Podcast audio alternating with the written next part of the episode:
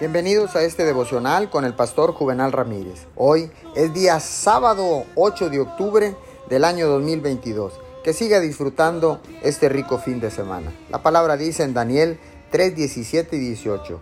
He aquí nuestro Dios, a quien servimos, puede librarnos del horno de fuego ardiendo.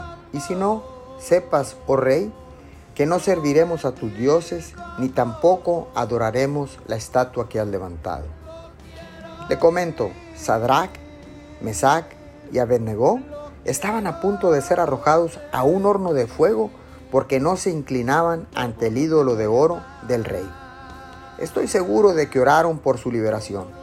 A veces Dios lo librará a usted del fuego, otras veces Dios lo hará ser a prueba de fuego y lo llevará a través del fuego. Hay dos tipos de fe. La que libera, que es cuando Dios evita el fuego lo saca de la adversidad. Pero la mayoría de las veces necesitamos fe que sostiene.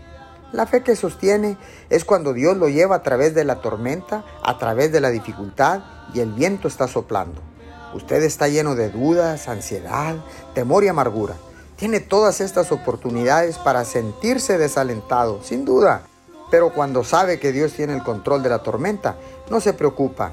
Él lo hará ser una persona a prueba de fuego. Señor, gracias porque ahora sé que la fe no es fe hasta que la fe sea lo único que me sostiene. Te damos gracias en el nombre de Jesús. Amén y amén.